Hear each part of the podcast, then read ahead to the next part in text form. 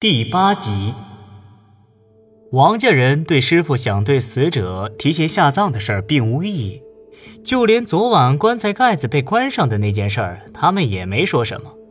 死者的家人对他很冷漠。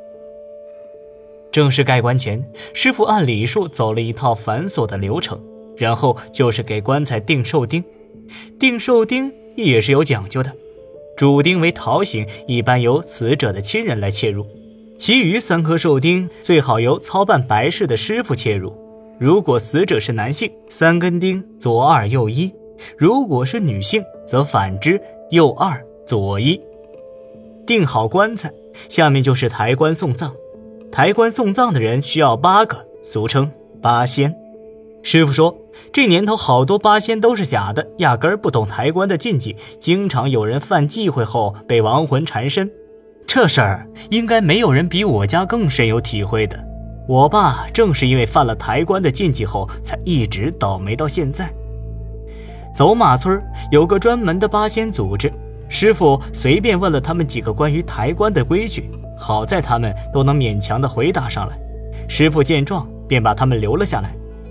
八仙们在师傅的指挥下绑好绳子，担好架子，准备起身时，哎呦，哎呀，哎哎。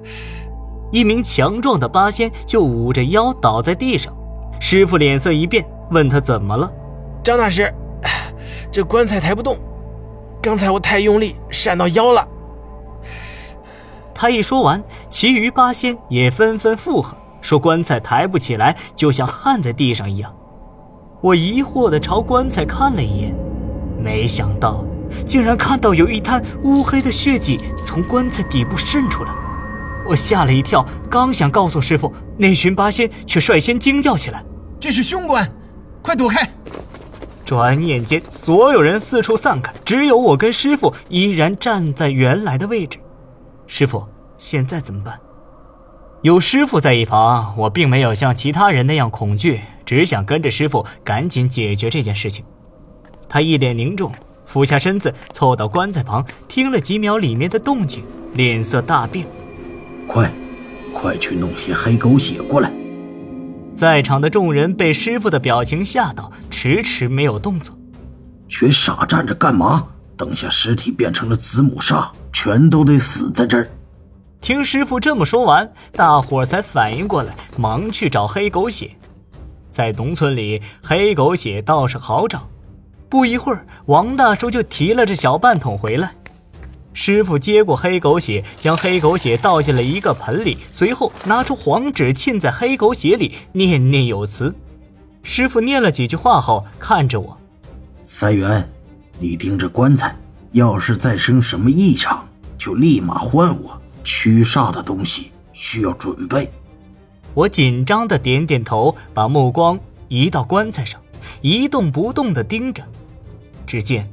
棺材下那一滩血迹，颜色比之前还黑，时不时散发出腥臭的味道。我忍不住皱起眉头，好眼熟。对了，当时我在帮女尸净身时，在床单上见过这种血迹，难道这血跟女尸尸变有关？我暗暗后悔，应该把这事早点告诉师傅的。大约过了十多分钟，师傅端着黑狗血走到棺材头的位置。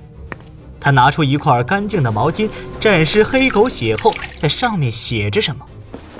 感觉师傅写得很费劲，才写了几笔，豆大的汗珠就从他的额头上滴落下来。时间一分一秒的过去，我隐隐约约看到棺材顶上有一幅图案。我十分奇怪，这棺材是乌木的。